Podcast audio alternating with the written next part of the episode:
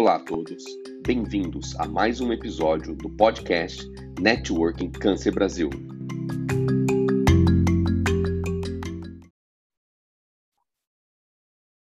Pronto, Raquel, acho que já são 14 e 8 já. Se você quiser começar, depois eu já dou início já aqui. Boa tarde a todos. Eu sou Raquel Moreira, médico oncologista do Instituto Câncer Brasil, Unidade Três Lagoas.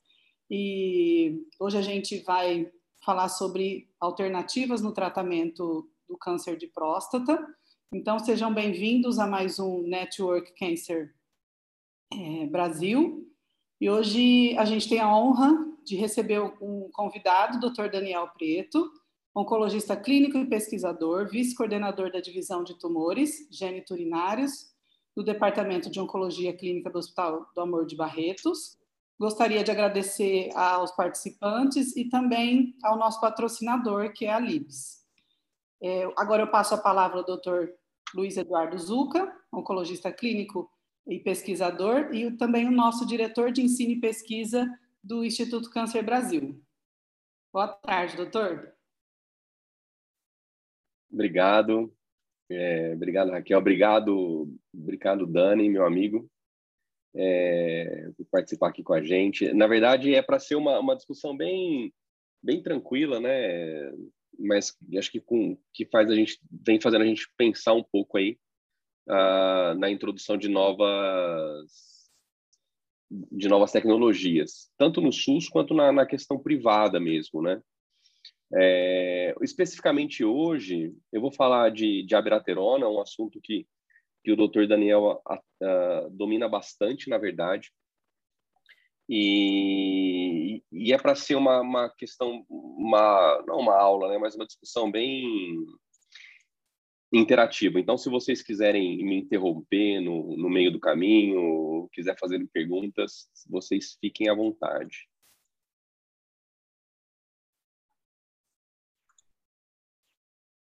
Estão vendo minha tela, né?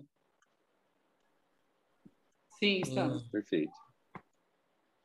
Então, na verdade, eu tive, eu tive a ideia dessa aula uh, de alternativas no tratamento de câncer de próstata, porque eu sou um entusiasta da, de modificações e pensar um pouco diferente na hora que a gente for tratar o nosso paciente, né? Sempre pensando no melhor, de fazer o melhor, mas nunca deixando de ter em consideração os custos que estão por conta que, que estão por trás disso, né? Eu acho que é sempre importante a gente a gente levar os custos em consideração, porque senão a, a gente é um país que tem uma um baixo resource e, e a gente pode acabar quebrando muitos convênios ou onerando o SUS e aí ninguém acaba se beneficiando das novas tecnologias uh, que tem. E, e, muitas vezes os estudos e a gente vai ver no caso da abiraterona, é um caso muito interessante, na verdade, a história da abiraterona, que é um caso para se pensar e às vezes pensar um pouco fora da, da caixa e, e alternativas no tratamento, né? E, e a gente sempre questionar também os estudos clínicos, né? Eu acho que isso é importante. Não, não a gente não, não pode nem pegar o pacote muitas vezes do que que do que, que é vendido para a gente. A gente sempre tem que ir atrás e saber como que esses estudos foram desenvolvidos, né? E por que que chegaram naquelas doses. Eu acho que e, e eu acho que isso hum. deve ser para todas as terapias. Alguém quer? Uh, então, gostaria de agradecer mais uma vez também a, a Libes por, por, tá, por esse apoio científico. E vamos lá. Então, a história da abiraterona começa no início da década de 90. Uh, quase 40 anos atrás, né? quase 30 anos atrás, na verdade. Uh, Em 1992, foi o Instituto do Câncer Brasil, o Instituto de hum. Research de, de Câncer. Alguém está falando, acho que é o Rafael aqui. Peraí, deixa eu dar uma.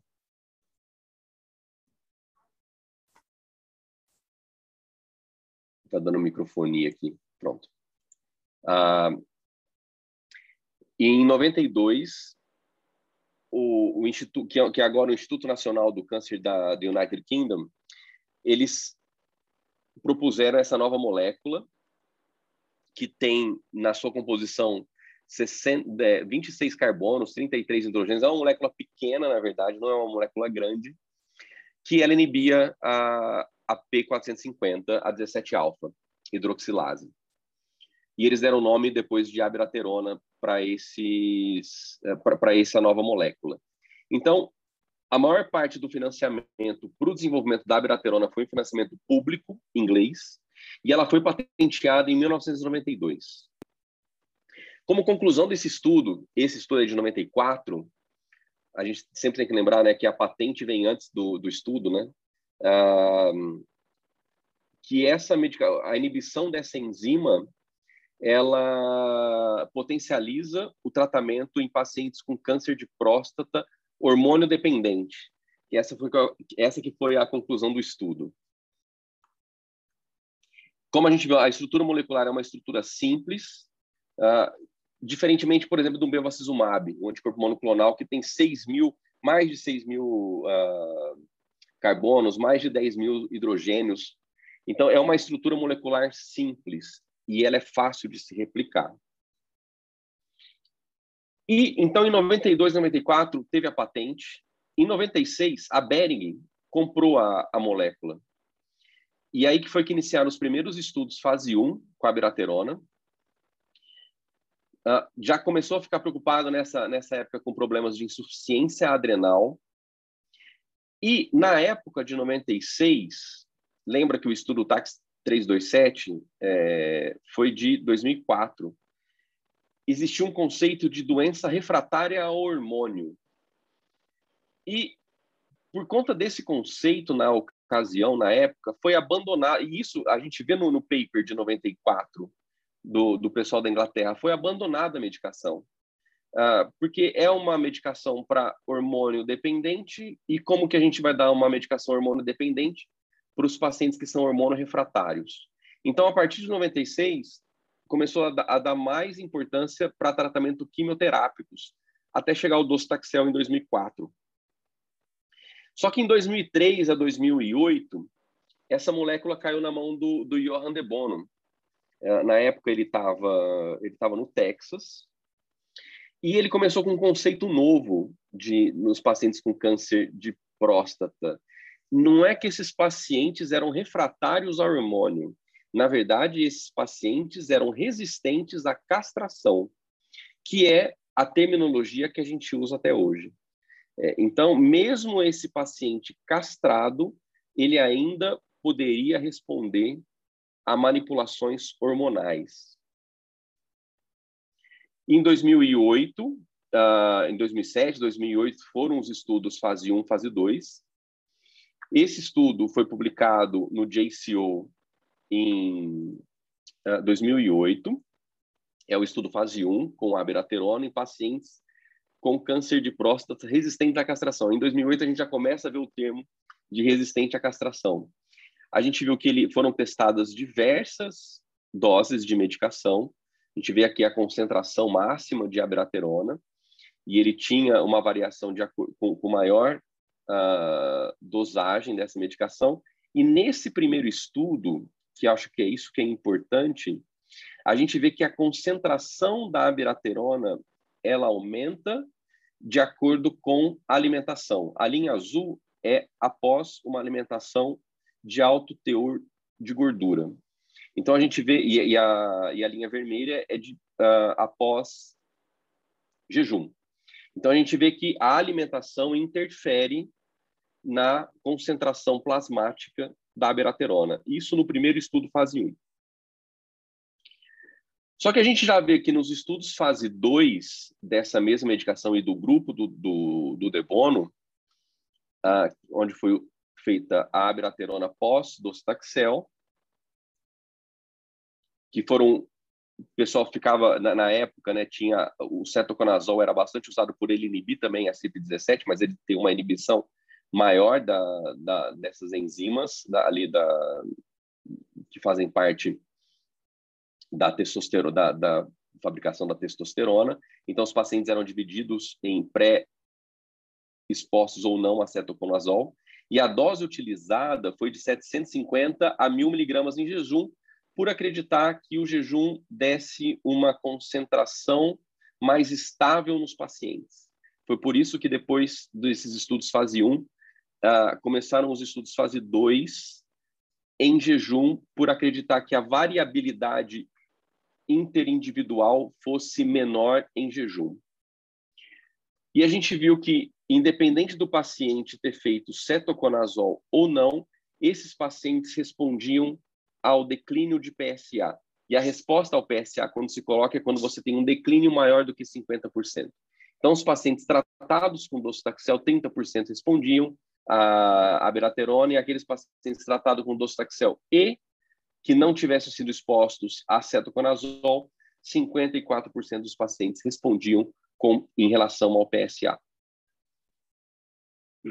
E essa daqui também é em relação a, a, a 12 semanas, que foi sempre esse o parâmetro usado em estudos fase 1, fase 2 de declínio de PSA, apesar da gente é, ainda, na prática, a gente usa bastante PSA, mas em estudos clínicos ainda não, não está se deixando de usar o PSA para retirada, para mudança de, de tratamento, de, de linha de terapia. Como se demonstrou uma droga bastante promissora nesses estudos fase 1 e fase 2, em 2010 a Janssen adquiriu a, a molécula por 800, uh, por 800 milhões de dólares. Foi quando deram início aos estudos fase 3. Então, esse é o estudo fase 3, o COA 00, uh, o COA 301. O, o autor principal também é o Johan de Bono, foi publicado no New England em 2011, que era pós-docetaxel, foi comparado com placebo e viu que a abiraterona ela diminuía a chance de morte desses pacientes pós-docetaxel. E a partir desse estudo começou uma série de outros estudos com em, em em diferentes fases de tratamento que a gente vai ver hoje e como a gente apresentou na ESMO da semana retrasada, que a abiraterona está vindo cada vez mais para os uh, tratamentos iniciais de câncer de próstata. Em 2018, depois desses oito anos aí do estudos fase 3, houve a quebra de patente, eu acho que é, é por a patente foi em, em 92, por isso que uh, ela se depois da compra da, da Janssen em 2010, a gente acha que é pouco tempo, né, de, de patente, mas é, é, a gente relaciona muito a AB com a Janssen, mas na verdade a abiraterona a gente tem que relacionar ali com, com o Instituto de Pesquisa de Câncer uh, inglês. Nos Estados Unidos, a Janssen entrou para não ter quebra de patente em 2018 e a quebra de, de patente nos Estados Unidos vai ser só em 2024. E em 2018 também teve um estudo que eu vou explorar mais aqui, que foi um estudo de não inferioridade, de abiraterona 250, um quarto da dose, em pacientes com alimentação. Na verdade, não é, é não, não é alimentação gordurosa, mas é uma alimentação de baixo teor de gordura. Só para a gente ter ideia aqui, a Janssen adquiriu a molécula por 800 milhões de dólares só em 2018. Ela faturou mundialmente com a molécula 3,5 bilhões de dólares só em 2018. E esse é estudo é, que foi publicado em 2018, que eu vou me concentrar mais, que é um estudo fase 2 prospectivo. Uh, foi um, é um estudo feito tanto nos Estados Unidos quanto em Singapura, uh, que ele fez a administração de abiraterona em baixa dose com alimentação, não necessariamente com alimentação gordurosa, mas uma alimentação com baixo teor de gordura, versus a abiraterona em dose padrão de mil miligramas. Esse estudo foi conduzido uh, pelo Dr. Russell é, Smalevitz, e ele consistia em pacientes com câncer de próstata resistentes à castração. É um estudo pequeno, é, num braço que tinham 36 pacientes, que a gente vai chamar de low, era de 250 miligramas, que hoje corresponde a um comprimido, quando quando a apresentação vem em 250 miligramas versus quatro comprimidos em jejum ou mil miligramas. O objetivo primário que foi muito debatido na época foi que era a resposta ao PSA. Uh, como a maioria dos estudos fase 2 ainda vê a resposta ao PSA como um objetivo primário, ele também usou esse objetivo para justificar o estudo dele. Então, ele pegou o histórico dele de queda de PSA maior que 50%, teria que ser de 30%. Era um estudo de não inferioridade, com uma margem de 15%. É, o objetivo era recrutar 72 pacientes e ele tinha um poder de 80% com, com alfa de 0,1. E os objetivos secundários, que são bastante interessantes também, é, era ver a farmacocinética da abiraterona e a farmacodinâmica da abiraterona, tanto no low quanto no standard. Então, em relação à eficácia, uh, 50% dos pacientes responderam no PSA, no standard dose de mil miligramas em jejum, versus 58% responderam ao PSA eh, com um comprimido com alimentação. E a diferença entre os dois braços de resposta ao PSA, no limite mais baixo do intervalo de confiança de 90%, foi de 7%, de menos 7%, fazendo com que o estudo fosse positivo para não inferioridade. Então a gente podia a gente pode falar nesse estudo com 90% de confiança que o braço de abiraterona de 250 com alimentação é no máximo 7% pior do que a dose padrão de mil miligramas em jejum. E lembra que no limite inferior da não inferioridade, ele tinha colocado ali, historicamente, usando 15%. Esse estudo, então, foi um estudo positivo.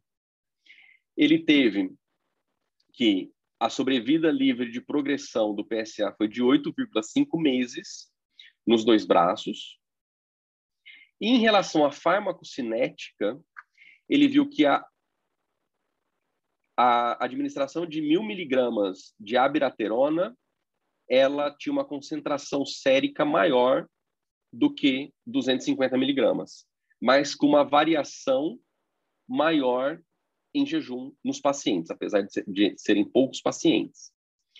Então, ela teve sim, e foi estatisticamente significante, uma concentração maior no braço de mil miligramas em jejum, mas porém com uma maior variabilidade individual. Mas não teve associação, como a gente viu na resposta ao PSA, não teve uma associação entre a concentração da abiraterona sérica plasmática versus a eficácia pela questão de resposta ao PSA. Em relação à farmacocinética, Uh, o, que ele de, o que ele do, dosou foi o hormônio DHEA sérico, que é um hormônio que, tá, que está aumentado nos pacientes castrados. Mas em pacientes que usam a beraterona, ele tem um declínio. E ele é o mais abundante nessa população de pacientes com câncer de próstata resistente à castração. E ele é um hormônio que, quanto maior na castração, pior é o prognóstico. Dá para ver que em baseline, o hormônio DHEA, eles estavam aumentados em ambos os braços, e após o C4 e após o término do estudo, esse hormônio para ambos os braços se manteve baixo, mostrando a eficácia, uh, o efeito endócrino semelhante, que também é independente da concentração de abiraterona. Esse estudo foi bastante debatido nos editoriais do JCO. Junto com a publicação veio esse veio esse editorial que falou que o endpoint primário era, era muito ruim, não dava para mudar a, a dose da abiraterona, uh, que era um estudo, inclusive, inconsequente, segundo esses autores. Na edição posterior, o Ian Tonak, que, que é o ator principal do Tax 327, uh, em 2004, da Abiraterona, que ele tinha, inclusive, o, o, conflito de interesse dele, ele, ele fazia advisory role para Janssen, para Roche para Genetec, uh, ele exaltava esse, esse estudo, é, tinha, que falam que tinha muitas grandes consequências por conta do preço da abiraterona reduziria 75% do preço, conseguindo com que pacientes, independente se eles fossem de primeiro ou, ou terceiro mundo, teriam acesso maior à medicação. E depois desses editoriais, teve mais sete editoriais, sempre rebatendo ou aprovando essa, o uso dessa nova posologia de 250 miligramas com alimentação.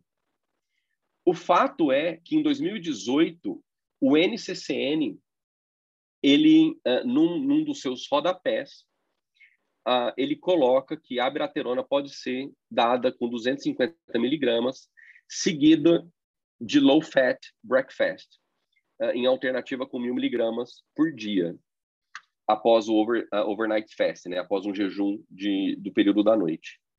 E ele dá a entender que os, os custos financeiros reduziriam muito com essa nova posologia. Depois o Dani vai falar depois, a gente começou em 2018, depois do NCCN, uh, a gente começou um protocolo em Barretos, na verdade, com 250 miligramas com alimentação nesses pacientes, que culminou com essa publicação isso daqui, na verdade, é um pôster na ASCO GEU de 2020. Então, tenho eu como primeiro autor, o Daniel como um dos, dos coautores, e a gente falava a nossa experiência também de poucos pacientes, de 49 pacientes, a gente colocou o nosso endpoint primário como resposta ao PSA maior que 50%. Todos os pacientes tinham sido tratados com docetaxel e 51% dos pacientes uh, tinham respondido ao PSA mais do que os 30% da literatura. A, a gente ficou, é, quando a gente publica, né, a gente vê quais são, o que, que a gente usa de referência, né? Quem usa a gente de referência. É, e quem usou a gente de referência em 2021 foi um, um o livro educacional da ASCO, que, que, é, que é o Educational Book, que num dos capítulos, que é a dose certa, de fase 1, a, a prática clínica, ele cita que o Brasil tá, já, já vem adaptando esse, esse uso de abiraterona 250 miligramas com low breakfast na sua prática clínica. E o artigo uh, de referência é, é, a gente que foi lá com os pacientes em Barretos.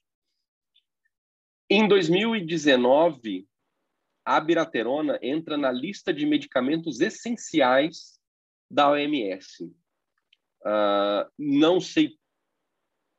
É, e, e, na verdade, de publicação de low dose, sabe, somente a Índia publicou. Eu entrei no, no Clinical Trials ontem para ver se tinha alguma algum trial com abiraterona 250 miligramas com, uh, com, com café da manhã, com baixo teor de gordura, um fase 3 que justificasse a dose e não tem nenhum fase 3 em andamento nem recrutando. É, provavelmente também não vai ter um, um, uma, um estudo assim. O fato é que a abiraterona foi, em abril de 2019, ela teve uma recomendação da Conitec no uso de mil miligramas. Uh, eu, eu acabei, quando teve a abertura do processo da Conitec, eu fiz uma, uma recomendação de 250 miligramas que a gente poderia tratar o maior número de pacientes, mas a, a Conitec recomendou o uso de mil miligramas para pacientes resistentes à castração pós-docetaxel. O Diário Oficial publicou a portaria número 38 em julho de 2019, uh, colocando que os pacientes de câncer de próstata resistente à castração receberiam a abiraterona na assistência oncológica no SUS. Tinha 180 dias para cumprir essa, essa determinação e a gente passou-se aí mais de dois anos e a gente não vê a abraterona no SUS como recomendação, como, como parte do tratamento. Não sei se por conta da pandemia ou não. Eu não sei o que, que mais vai ser jogado nas costas também na pandemia. Queria trazer também para vocês esse artigo do, do JCO Global Oncology, que foi publicado em outubro de 2021, foi publicado esse, esse mês, uh, que é um consenso brasileiro, que é um, que é um consenso de países subdesenvolvidos, liderados aqui pelo, pelo Fernando Maluf, que vem na nossa reunião semana que vem. É, e nesse consenso, os especialistas recomendam a biraterona 250 com, com comida gordurosa uh, em situações de resource limit, né? Que tem o dinheiro mais curto. Mas a gente não tem dados do Brasil o que se usa na prática clínica ou se tem algum protocolo específico de algum convênio que se use a biraterona 250 com alimentação. E hoje a gente vê que a indicação de abiraterona ela tá é, é, ela já é indicada para doença de alto risco, como a gente viu agora no Stampede, na ESMO 2021.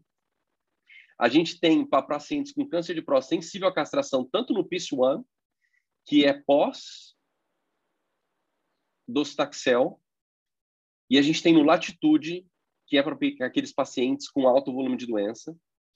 E a gente tem aqueles pacientes resistentes à castração metastáticos, que é o COA 002. É, e para aqueles pacientes refratários ainda, pós-docetaxel ou pós alguma outra linha de tratamento, que é o COA 001.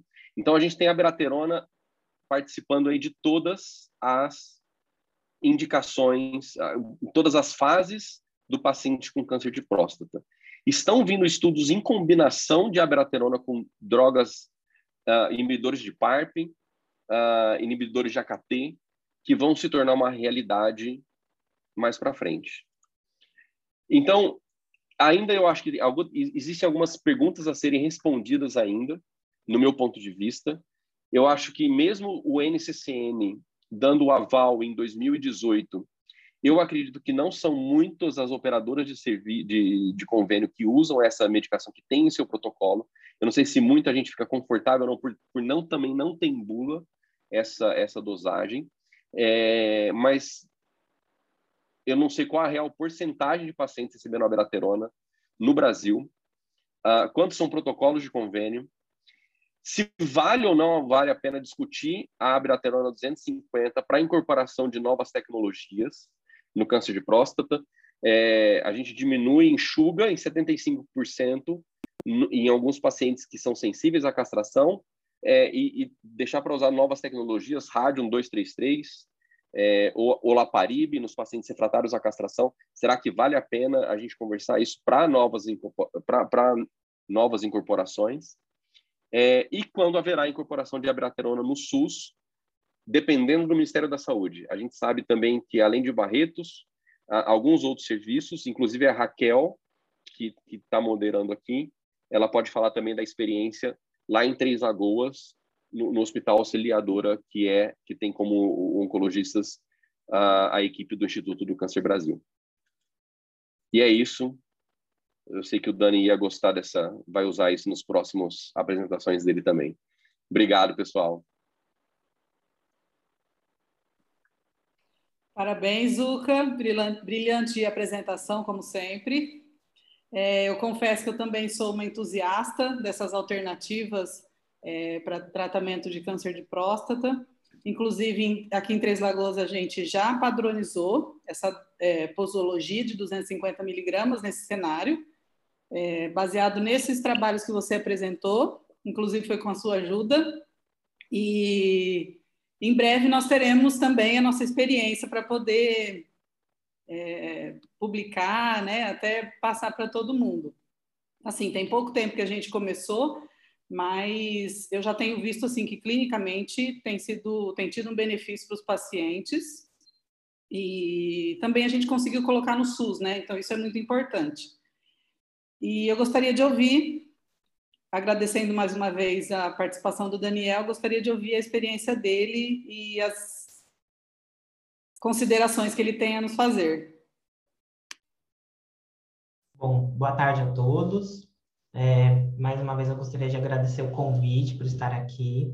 É sempre um prazer a gente é, compartilhar as experiências entre os serviços, né? Principalmente quando a gente tem essa limitação de, de recursos, né? É, gostaria de, de parabenizar o Zuca, foi excelente essa, essa linha né, da história da birateruna e, e, e, as aplicações, né, que hoje em dia não são tão é, divulgadas, né? Eu falo isso porque esse estudo que, que ele, ele se é, baseou bastante, esse estudo indiano, foi feito um survey na Índia recentemente, acho que 2020, perguntando para os oncologistas a respeito dessa indicação de, de abiraterona low dose, né? E só 55% dos oncologistas na Índia prescreviam, é, um terço nem conhecia a aprovação do NCCN, né? É, sobre essa posologia. Então, trazer à tona a discussão desses assuntos é muito importante, né? Para a gente burlar essa toxicidade financeira que, que rodeia todos os, os sistemas, sejam público ou privado. A lá em Barretos, né, liderado pelo Zuca na época, é, em dezembro de 2018, a gente começou né, a incorporar a abiraterona low dose no cenário dos pacientes refratários, pós-docetaxel. Agora, em, em dezembro desse ano, a gente está indo para três anos de experiência com essa abordagem, né? É algo que eu, eu me comprometi a manter, entre aspas, depois da saída do Zuca, e está sendo é, bem importante essa, essa indicação. A gente tem devagar aumentado o número de pacientes que a gente consegue prescrever no serviço, e hoje a gente está tendo cobertura também das outras unidades, em Jales e em Porto Velho, que é a Legal. mesma demanda de pacientes, né? E devagar a gente está expandindo isso é, de uma forma bem eficaz e está dando certo. Hoje, se eu, eu, eu levantei né, nessa semana né, para a gente poder discutir, é, a, a, perspectiva que a gente tenha no, no, no, completar de três anos né, de experiência, 160 pacientes que utilizaram a abilodose. Então, se continuar a demanda mensal que a gente está tendo de pacientes que progridem e pacientes que entram nessa abordagem, em dezembro é, desse ano a gente tem 160 pacientes incluídos. E é um levantamento que em breve nós vamos publicar é, para tentar é, justamente buscar se existe algum perfil de paciente que se beneficia a mais né, do que outros com essa abordagem. É, em relação a essa questão né, de aprovação da abiraterona no SUS, é, se isso vai ou não ser aprovado, né? É uma, um questionamento que é interessante a gente ter. Se for aprovado, essa alternativa de abilodose, ela morre, né? Então, é um questionamento, né? Quem vai prescrever abilodose se tiver na mão AB mil miligramas para prescrever? É um questionamento que a gente tem, mas se a gente encontra um perfil de paciente que se beneficia concretamente, inclusive em, em sobrevida, com a estratégia low dose, é algo que não dá para a gente é, questionar em relação a expor o paciente a maior toxicidade com uma dose full, do que manter uma low dose tendo o mesmo benefício de um paciente que tem um tratamento que foi padrão há tanto tempo. Eu também, como a Raquel disse, na prática clínica é inegável o benefício que a gente tem nos pacientes que começam a utilizar a biraterona low dose, é, a tendência hoje é realmente, como o Zuka ressaltou, é fechar um pouco os olhos para o PSA, mas na prática clínica a gente observa esse benefício em controle de dor, melhora de performance do paciente, sem olhar para o PSA, porque o PSA também cai bastante quando a gente também avalia a resposta bioquímica, né? É, nesse estudo que a gente, a gente levou para ASCO, a gente teve 50% de taxa de resposta de PSA, né? E isso a gente continua observando no dia a dia, né? É, a, a gente, observa, né, um paciente que inicia versus outro paciente, né, iniciando um tratamento de abilodose, um vai ter a taxa de resposta o outro não vai ter. É isso mesmo, metade responde, metade não responde. Mas mesmo aquele que não atinge 50% da queda de PSA, tem pelo menos uma estabilização inicial da, do doubling time, né? Ele para de, de ter uma agressividade maior na progressão bioquímica e o controle clínico é satisfatório, né? Como eu ressaltei, controle de dor, melhora da performance sem é, acrescentar toxicidade. Essa estratégia é, em relação né, aos nossos questionamentos Será que é uma estratégia que a gente pode utilizar no cenário de é, virgem de taxano? É uma pergunta que a gente tem e é algo que a gente tem vontade de, de, de desenhar em, em, breve.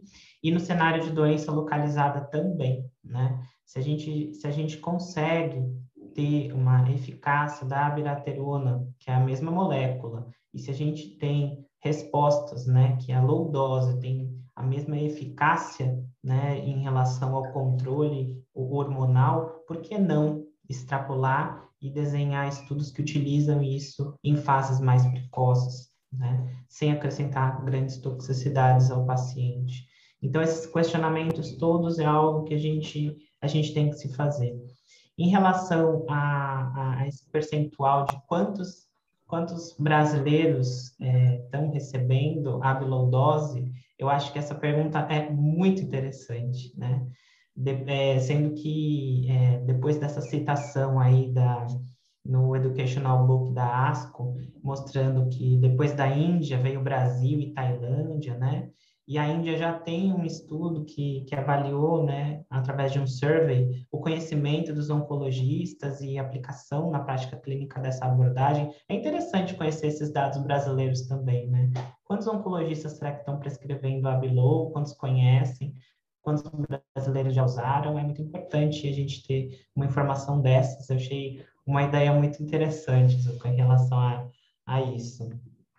É, e o que eu, que eu tinha para ressaltar é, em relação a, a, essa abordagem é isso. A gente continua utilizando, estamos aumentando é, cada vez mais essa aplicação. Foi um, um salvamento para a gente é, essa, essa possibilidade de utilizar a biraterona no cenário de, de, de, pacientes que, depois que falham a docetaxel, ficam à mercê de terapias que não têm impacto em, em, sobrevida, que são disponíveis no SUS, e a gente tem a abiraterona com uma resposta logo de cara, né, em controle de PSA, prevendo um surrogate em sobrevida, deixa a gente muito animado. E é o que a gente tem, tem é, embasado para continuar com essa estratégia e até ter expandido para as outras unidades, né? Essa, essas reuniões com divulgação dessa, dessa abordagem é, são muito importantes. Eu acho que é a primeira vez que eu vou numa, num evento que fala sobre amilodose. Eu não sei se é por conta da, da, da tanta vontade que o Zuka tem de mudar as coisas e fazer diferente, né? Mas também pela o meu, o meu gostar disso e tentar manter essa, essa, essa vontade que ele tinha aqui em Barretos. Então, eu parabenizo por essa, essa iniciativa que eu acho que é muito importante. Excelente. É, na verdade, o que, que eu penso, né? É, em relação ao SUS, né? Quando começar, vai começar, vai ter que cumprir, né? A, diário oficial. Provavelmente por conta da pandemia, vai se ajustar um pouquinho, mas vai ter que cumprir, né? Uh, essa, dessa determinação. Se a gente tivesse grupo de advocacy talvez mais forte para câncer de próstata, isso já teria sido cumprido, né? É, mas é, é, até uma é, é até uma questão até para advocacy, né? Eu acho isso daí. É, que já me deu uma ideia boa já, na verdade, agora. E tem vários grupos de advocacy se formando no Brasil. E Uh, o, o que pode acontecer no SUS é o seguinte, né? Porque quem faz o controle de estoque é o próprio hospital depois que entra a medicação. É, talvez você vai pedir para um paciente, você vai ter outro, você vai ter um paciente com resistente à castração e três sensível, pós-docetaxel, com alto volume de doença, com trabalho do PC1, né? O que, que você vai fazer na tua frente, né? Você vai você vai esperar ele progredir ou você vai pegar esses três comprimidos e falar assim, ó, é, é, é uma coisa que é assim, é ilegal, é, mas você como médico é complicado também você não oferecer isso para o paciente. E eu acho que, e é isso que a gente discutiu na ESMO, o, as reuniões passadas, foi é, você tem estudo para alto risco pós-radioterapia por dois anos. Você tem estudo, agora o PIS One, para a biraterona pós docetaxel. Não está aprovado em bula, convênio não vai aprovar. A biraterona genérica não é de difícil acesso para o paciente. É, você indicaria para o teu paciente e ele pagando aí a cada quatro meses, no máximo dois, três mil reais, é, ou só porque não está em bula ainda, você não indicaria para o seu paciente? É, ou, ou, você indicaria para ele tomar mil miligramas e ele pagar aí seus três mil reais no mês? O que, que você faria? É, ou você não ou você não abriria essa essa oportunidade para o seu paciente porque ainda não está aprovado no Brasil então são eu acho que são questões interessantes na verdade talvez saber quantas pessoas estão tomando a abiraterona baixa dose em relação ao aqueles pacientes que o convênio não cobre e os pacientes têm condição de, de comprar será que eles estão tomando mil normal ou será que eles estão tomando um comprimido com, com alimentação. E uma coisa que muita gente faz confusão ainda na piraterona, que deu para perceber, inclusive no consenso, é que como os primeiros trabalhos falavam em, em baixa dose com alimentação gordurosa, é, lembrando que o estudo fase 2 é com alimentação não gordurosa. É, aliás, é com café da manhã com cereal, né? A gente, na época, escreveu para o primeiro autor é, para o Russell. E ele usava, ele, é um café da manhã sem, sem gordura nenhuma. A maioria dos pacientes tomava cereal, né? Então, eu acho que é, essa é uma questão só te de... cortando, é exatamente, parabéns pela, pela, pela aula, só te cortando, porque eu ia perguntar exatamente o que, que é esse café da manhã sem gordura, porque o Brasil é um país é, continental, com, com hábitos alimentares né, bem diferentes. Então, uhum. ele descreveu exatamente o que, que é essa, essa, esse café da manhã com baixa é. gordura? A maioria dos pacientes eram da Singa, de Singapura, né? É, e o café da manhã lá é não gorduroso. Então, o que ele colocava, acho que era cereal mesmo, sabe? Que, que as pessoas tomavam. E eles indicavam para é, comer com cereal. Café da manhã americano é mais gorduroso que o nosso, né? É, uhum. E acho que independente da região do Brasil. É, eu sei que o pessoal, às vezes, do, do, sertão do Nordeste acaba comendo carne seca, né, no, no, café da manhã, mas isso não é um hábito, acho que é bem regional, na verdade, né? É...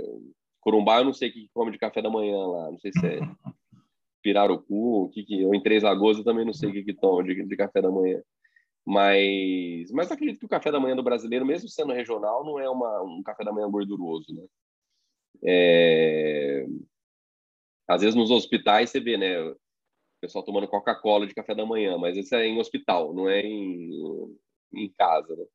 É, mas eu acho que não é com baixa gordura. O fato é, é, é com baixa gordura, porque não sabe se, a, se muita gordura também você é, pode ter uma variabilidade muito grande individual da concentração de abraterona. Por isso que foi com, é, com, com baixa gordura o café da manhã, a indicação. Mas é, é, são, são questões interessantes, eu acho. E, e eu acho que é uma coisa que todo mundo faz, mas ninguém publica e ninguém fala. É, e eu acho que principalmente faz quando o paciente compra a biraterona. Eu não sei como está sendo a experiência aí, Raquel, em, em Três Lagoas. Então, Zuca, é, a nossa experiência tem sido muito boa. Inclusive, eu ia até comentar é, que a gente apresentou os, os trabalhos né, para a diretoria, até para a gente conseguir implementar e padronizar. E a gente viu, fazendo as cotações, que a indústria já tem feito caixas com, com essa dose, entendeu? Então, eles não eles estão tentando é, vender nessa low dose para conseguir é, padronizar e já implementar isso no SUS. Então, algumas indústrias, algumas farmacêuticas já têm feito isso para facilitar para a gente. Então, a gente começou a implementar tem uns três meses. Então, os pacientes têm gostado bastante, né? O que a gente comentou, o Daniel, é que clinicamente os pacientes têm, têm tido uma boa resposta. A gente vê que eles começam é, a ter menos efeito colateral, é, diminuição da, da dor, e eles gostam bastante, assim. Agora a gente vai ver a longo prazo como que isso vai responder. E acho que é interessante e a gente. É primeira linha ou segunda linha resistente à castração? Ou primeira... sensível à castração? Primeira linha. Primeira linha. Para baixo é o alto volume de doença. É. Interessante. Daí... Legal. Então, assim, acho que quanto mais a gente discutir e conseguir implementar nas outras unidades, acho que o paciente tem bastante benefício né, com isso. E é o que o Daniel falou, da gente fazer mais reuniões a respeito. É, inclusive, tem médico que não sabe dessa dose ainda, né? Por isso que eles não utilizam ainda. Então, a gente tem que discutir bastante para conseguir levar cada vez mais isso para os pacientes. Interessante. Alguém gostaria de comentar algo mais? O pessoal da farmácia quer, quer comentar algo? Sei se é de domínio do pessoal da farmácia.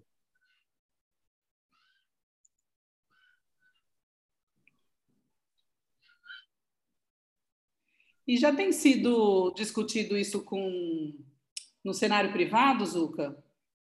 Para tentar implementar isso? A meu entender, não.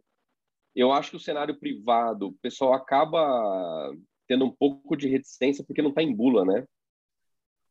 É, como não está em bula, é complicado, né? Então, acho que o pessoal fica um pouco mais reticente. Mas, é igual eu falei, às vezes eu acho que até é, grupo de advocacy mesmo, sabe? Até para tentar alteração de bula, né? É, é, acho que depois que o NCCN recomenda, você, você fica te dá um respaldo um pouco maior também, na verdade, sabe? É, eu, eu, não, eu não me lembro, não sei se o Dani lembra, se a ESMO recomenda, é, a Europa recomenda, eu não, não, não, não consegui ver, na verdade. Mas eu acho que não recomenda, na, na verdade não cita. É, eu só tinha visto... Eu acho que não tem a, a apresentação em 250, só em 500, tabletes em 500. Então, eles acabam não recomendando, acho que por isso, porque não tem essa distribuição do, do comprimido. E é isso, eu acho que é legal, né? Isso é a abiraterona, né, que a gente está falando, né? É, e, e, na ESMO também que a gente começou a discutir foram usos das doses de imunoterápicos, né? é, que se a gente fizer a mesma coisa, igual a apresentação de hoje para a abiraterona, se a gente fizer para os imunoterápicos, a gente vai ver que as doses são meio aleatórias também. Não, não é um negócio. Não tem o, o TDM ali, não é. Não é naquela, não é naquela miligramagem, não, também não, né? A, a máxima dose tolerada, né? É, que a gente usa para estudos fase 1. Então é interessante. Para a imunoterapia, a história se assemelha muito à braterona. É muito interessante a história. Legal. Boa discussão. Não sei se alguém gostaria de fazer mais algum comentário, fazer alguma pergunta.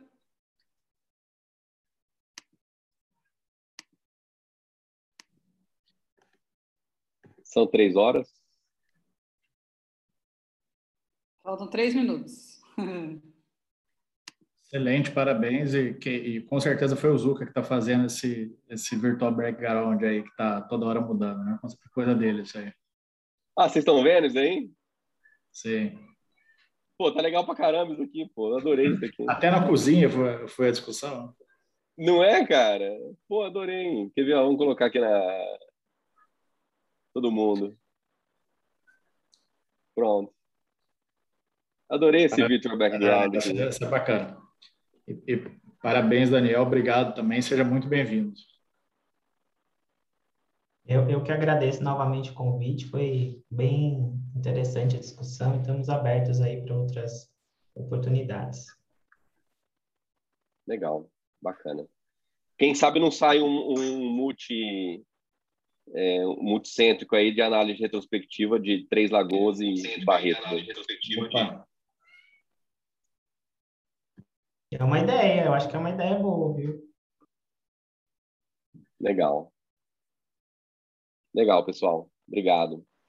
Raquel, então, se, se quiser. Ninguém, é, ninguém, se ninguém tiver mais nenhuma consideração, nenhuma pergunta. Eu gostaria de agradecer a todos, é, mas mais uma vez ao nosso patrocinador, a Libes.